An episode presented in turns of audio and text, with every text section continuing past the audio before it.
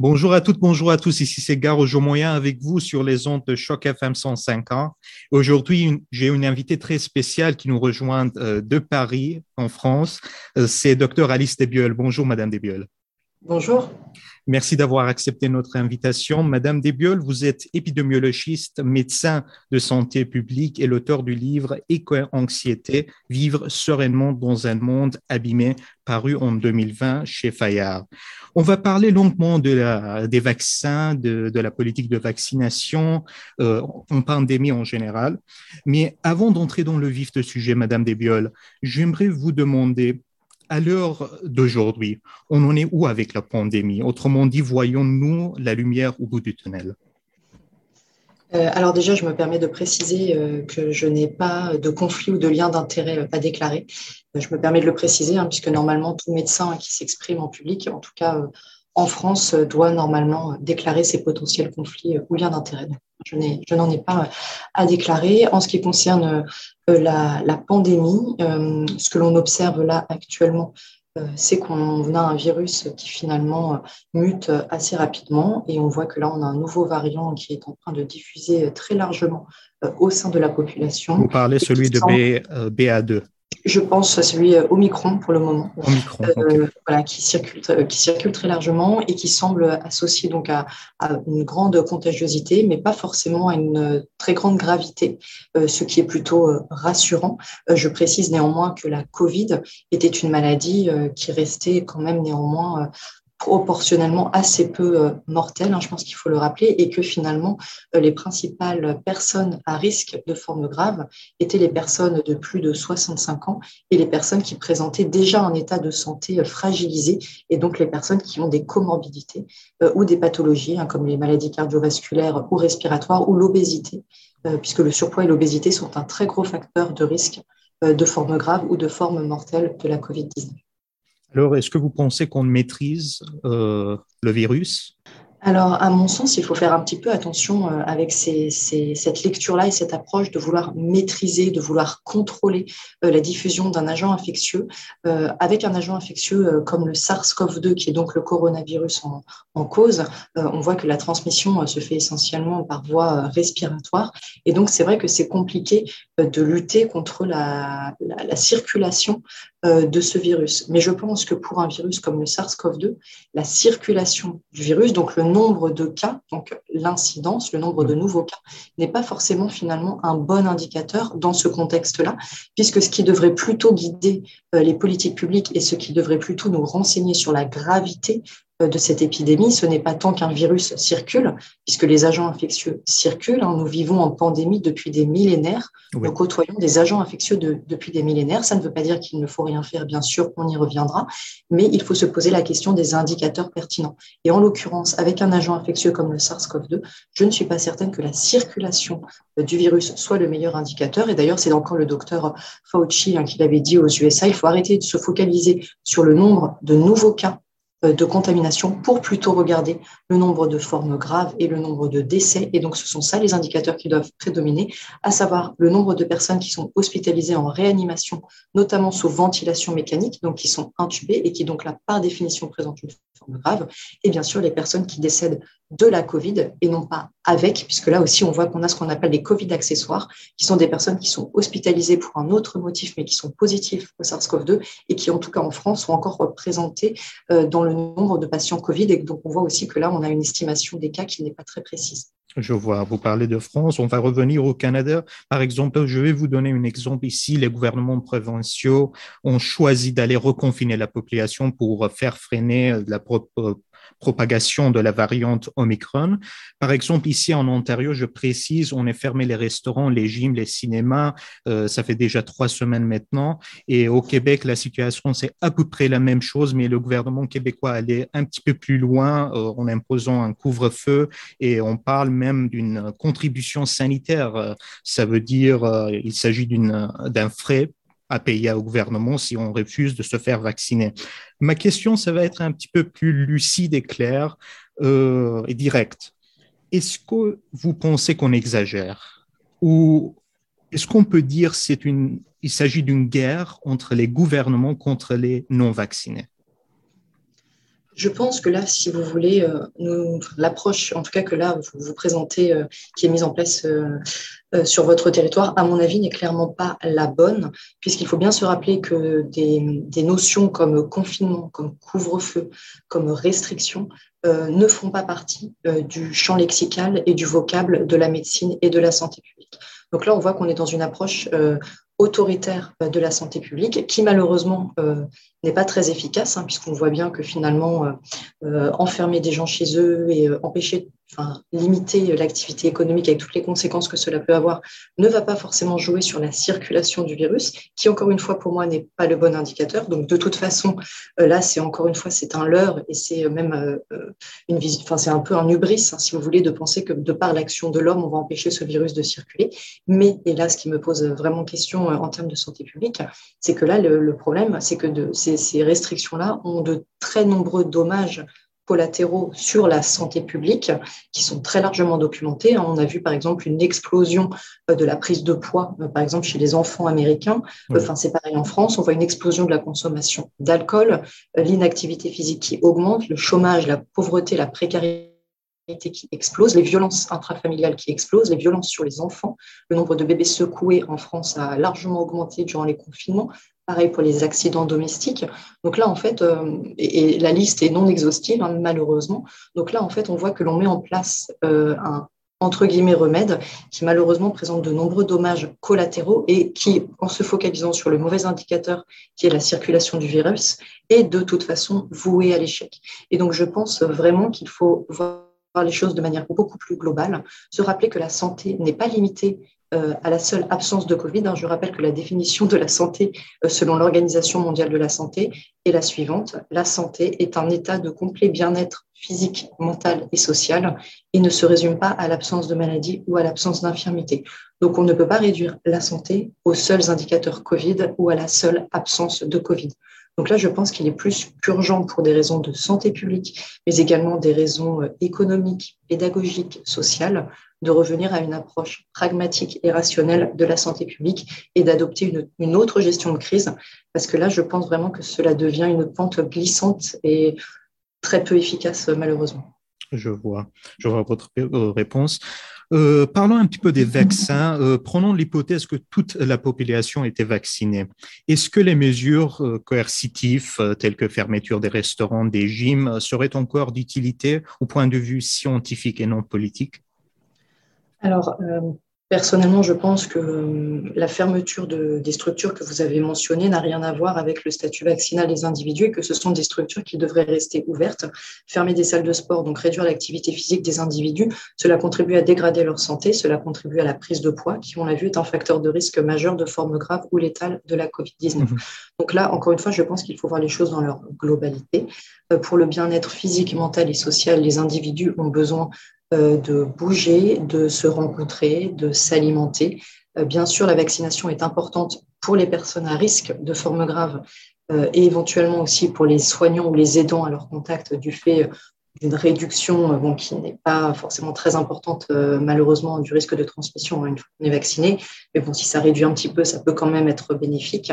mais donc voilà, je pense qu'il faut recentrer la prévention et la promotion de la santé en ce qui concerne la COVID-19 sur les personnes à risque de formes graves, que sont les personnes de plus de 65 ans et les personnes avec une comorbidité, dont notamment l'obésité, qui est un, gros facteur de risque. Et donc, une alimentation équilibrée, la pratique d'une activité physique, la lutte contre la sédentarité serait beaucoup plus efficace en termes de santé publique que la fermeture des salles de sport et des restaurants.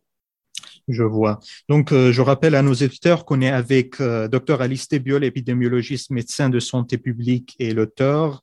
Euh, j'ai eu la chance, Madame Desbiol, de parler avec les pro-vaccinés, les, anti-vaccins, et j'aimerais partager avec vous un témoignage.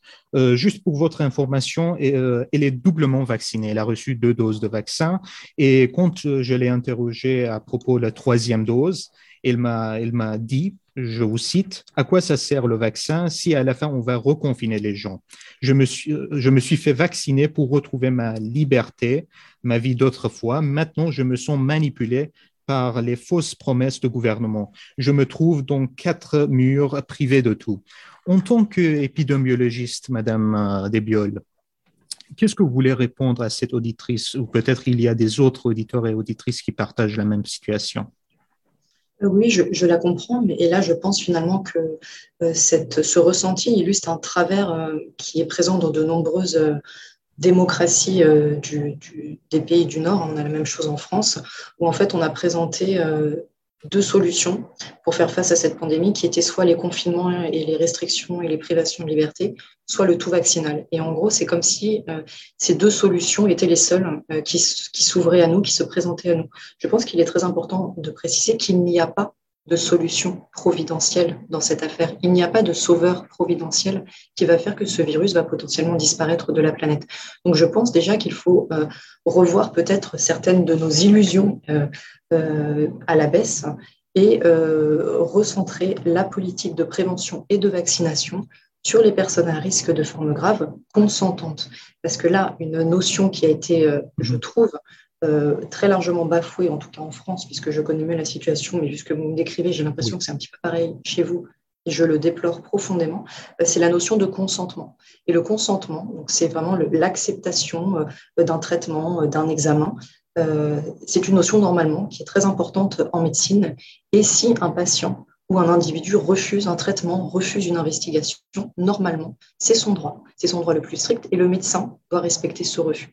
Et là, ce qu'on voit, et, euh, je le déplore profondément, euh, c'est qu'on a cherché d'une certaine manière à extorquer un petit peu le consentement des individus, ce qui est finalement euh, très grave. Et d'ailleurs, c'est ce que décrit cette, jeune femme. c'est que visiblement, elle s'est fait vacciner pour retrouver, entre guillemets, sa liberté. Mais il faut bien voir que l'accès à une vie sociale normal n'est pas une indication médicale. Euh, normalement, on vaccine ou on propose un traitement à quelqu'un sur une base médicale. C'est parce qu'il y a des facteurs de risque, c'est parce qu'il y a une pathologie, c'est parce que. Et ce n'est pas pour accéder euh, à des services publics ou pour accéder à des restaurants. L'accès à la vie sociale ne devrait pas constituer une indication médicale à recevoir un traitement ou un vaccin. Euh, et d'ailleurs, on, observe aussi dans des publications scientifiques, en tout cas en France, le fait que le, vaccinal, s'il a bien, le pass sanitaire, s'il a bien contribué effectivement à augmenter très largement la couverture vaccinale. Il n'a pas forcément augmenté la couverture vaccinale chez les personnes qui en ont le plus besoin, notamment les personnes de plus de 80 ans. Et il a contribué à augmenter la défiance et la méfiance vis-à-vis de la santé publique et vis-à-vis des politiques et des scientifiques. Et ça, c'est extrêmement grave, surtout dans une crise où la, confiance et la communication sont des éléments fondamentaux pour la cohésion et l'efficacité euh, dans une gestion de crise. Je vois votre réponse. Vous avez euh, justement abordé la question de consentement qui va relier à cette question que je vais vous poser. Il y a une chose qu'on a oubliée, Madame Desbiol, pendant ces, deux années de crise, euh, le secret médical. Alors, est-ce que la divulgation, les données médicales dans les, dans les établissements ou dans les restaurants euh, est une violation du code déontologie médicale? Alors, normalement, oui. Hein, le, secret médical est quelque chose de fondamental en médecine. Euh, et là, effectivement, je trouve que le, secret médical, comme le consentement et comme la santé publique en général, euh, ont été traités avec beaucoup de légèreté. Euh, et j'ai peur que là, on, ouvre une boîte de Pandore et, que peut-être on finisse par le, regretter un petit peu. Je pense qu'il faut refaire de la médecine, refaire de la santé publique et retrouver certains principes fondamentaux euh, d'une médecine et d'une santé publique éclairée, éthique et respectueuse des droits euh, des individus. Ok, je vais partager une autre question d'auditeur avec vous. Alors, il dit, j'ai lu dans Le Monde, euh, journal français, que le concept d'immunité collective est controversé au sein de la communauté scientifique. Qu'en pense-t-elle? Si tout le monde est soit contaminé par Omicron ou alors vacciné, avons-nous une chance de voir disparaître le virus ou de voir apparaître une nouvelle mutation remettant en question notre euh, immunité. Je crois que vous avez partiellement répondu à la question, mais est-ce que vous voulez quelque chose dire plus En fait, euh, l'immunité collective, euh, ça enfin, je ne vois pas trop qui peut dire que cela n'existe pas, puisque c'est quelque chose qui, qui, existe. Le problème, c'est quand on en fait effectivement une stratégie euh, de, gestion de crise, où là c'est un petit peu plus compliqué, mais en tout cas, euh, l'immunité collective existe bien. C'est par exemple l'intérêt euh, de vacciner contre la rougeole, hein, je pense au vaccin la rougeole, qui nécessite, pour que l'agent infectieux arrête globalement de circuler dans la communauté, comme c'est un agent infectieux qui est très très contagieux, pour que cet agent infectieux arrête de circuler dans la communauté, il faut que 95% de la communauté soit vaccinée. Et là, on a ce qu'on appelle l'effet troupeau, c'est-à-dire cette immunité collective qui fait que les 5% de personnes qui, par exemple, ne sont pas vaccinées, normalement ne risquent rien puisque l'agent infectieux arrête globalement de circuler de par cette immunité collective. Donc l'immunité collective, si vous voulez, bien sûr que c'est quelque chose qui existe. Dans le cas du SARS-CoV-2, euh, cette immunité, on va dire collective, bien sûr qu'elle peut aussi être mobilisée, puisque si la COVID-19, euh, lors de, des premières vagues, hein, finalement, a fait autant de mortalité, c'est aussi euh, parce que la population était complètement vierge au plan immunitaire. Là, on voit que maintenant, on a une population qui est globalement immunisée, que ce soit par la vaccination ou par la contamination naturelle suivie d'une guérison. Donc on voit qu'on a déjà une, immunité qui est quand même beaucoup plus globale au sein de la population, avec parfois une immunité croisée euh, qui protège contre d'autres euh, agents infectieux, d'autres coronavirus. Donc là, on voit que c'est plutôt une bonne nouvelle. Là où euh, finalement il y a eu quelques déceptions par rapport à la vaccination, c'est qu'à la base, un vaccin, ça permet de, de ne pas être contaminé par l'agent infectieux et de ne pas le transmettre. Là, on voit que ce vaccin a échoué sur ces dimensions-là, mais qu'en revanche, il semble bien protéger les personnes à risque des formes graves. Donc, c'est en cela que le vaccin euh, est utile. C'est pour, ce vaccin-là, ce n'est pas toujours le cas, mais pour ce vaccin-là, c'est finalement uniquement un outil de prévention individuelle. Enfin, c'est essentiellement un outil de prévention individuelle et moins un outil de prévention euh, collective. Mais effectivement, de manière globale, on voit que la population euh, présente un niveau d'immunité de plus en plus important vis-à-vis -vis du SARS-CoV-2. Je vois. Donc, euh, au point de vue scientifique, vous avez abordé tout à l'heure, euh, la variante Omicron, c'est beaucoup plus transmissible, euh, mais moins dangereux. Il faut préciser ça aussi. Est-ce qu'elle est la clé de sortie de la pandémie? Alors, Peut-être, mais je pense que la clé de sortie de la pandémie, euh, c'est avant tout nous-mêmes, à savoir l'approche que l'on va avoir de cette gestion de crise. Euh, il faut bien comprendre que le SARS-CoV-2 n'est pas un agent infectieux qui a un profil euh, favorable à l'éradication. L'éradication, c'est quand l'action humaine permet d'éradiquer, de faire disparaître totalement de la surface de la planète un agent infectieux. Ça, on a réussi à le faire que pour un seul agent infectieux pour le moment, c'est la variole. Actuellement, il n'y a plus de cas de variole partout dans le monde, si ce n'est quelques souches qui sont détenues dans des laboratoires de haute sécurité euh, P4 euh, aux USA et en Russie, mais il n'y a plus de variole qui circule. D'ailleurs, plus personne n'est vacciné contre la variole. Un autre agent qui est en cours d'éradication et qui a un bon profil d'éradication, c'est la poliomyélite. On a encore quelques foyers, notamment en Syrie et en Afghanistan, du fait des conflits euh, et de la baisse de la couverture vaccinale du fait des conflits qui persistent. Mais la poliomyélite est aussi un bon agent l'éradication. Le SARS-CoV-2 n'a pas un bon profil d'éradication. Pourquoi? Déjà parce qu'il présente de nombreux réservoirs animaux. Il y a du SARS-CoV-2 dans les animaux domestiques, aussi dans la faune sauvage. Donc de toute façon, c'est un agent infectieux qui circule. Euh, ensuite, on a vu que le vaccin est un outil de prévention, de protection individuelle, mais qui n'empêche pas la transmission ou la contamination. C'est pareil pour l'immunité naturelle. Ce ne sont pas, nous ne sommes pas face à une immunité que l'on pourrait qualifier de stérile donc, de toute façon, on peut se faire recontaminer, ce qui n'est pas forcément grave, euh, et on peut euh, transmettre. Donc là, déjà, on voit que le vaccin ou l'immunité naturelle ne bloque pas la transmission. Donc ça aussi, c'est ça rend le SARS-CoV-2 euh, très mauvais candidat pour l'éradication. Et enfin, on voit que c'est un virus aussi qui a de très grandes capacités de mutation. donc tout ça nous invite à bien comprendre que nous allons côtoyer très certainement pendant encore quelques temps cet agent infectieux, que ce n'est pas forcément grave et que peut-être que la, qui devrait euh, nous préoccuper, ce n'est pas tant de nous confiner ou de, nous focaliser sur les, contaminations d'un agent infectieux, puisque, encore une fois, c'est normal parfois de, voilà, de côtoyer des agents infectieux, mais plutôt de se poser des questions qui sont plus structurelles sur un système de santé qui est sous-dimensionné. Ça, c'est un peu le cas dans tous les pays, euh, et notamment les pays du Nord. Donc, peut-être plutôt renforcer le système de santé, euh, renforcer la prévention des comorbidités, comme on l'a vu. Et je, me permets aussi de dire un mot sur les enfants, de relâcher la pression sur les enfants, puisque le SARS-CoV-2 euh, n'est pas, ne présente euh, quasiment aucun risque pour les enfants. On a vraiment très très peu de décès de Covid chez les enfants, et quand il y en a eu, donc ils se comptent vraiment sur, enfin ils sont vraiment très très peu nombreux. C'était souvent des enfants euh, qui avaient des comorbidités extrêmement lourdes. C'est ce qu'on retrouve en, France notamment euh, au UK également.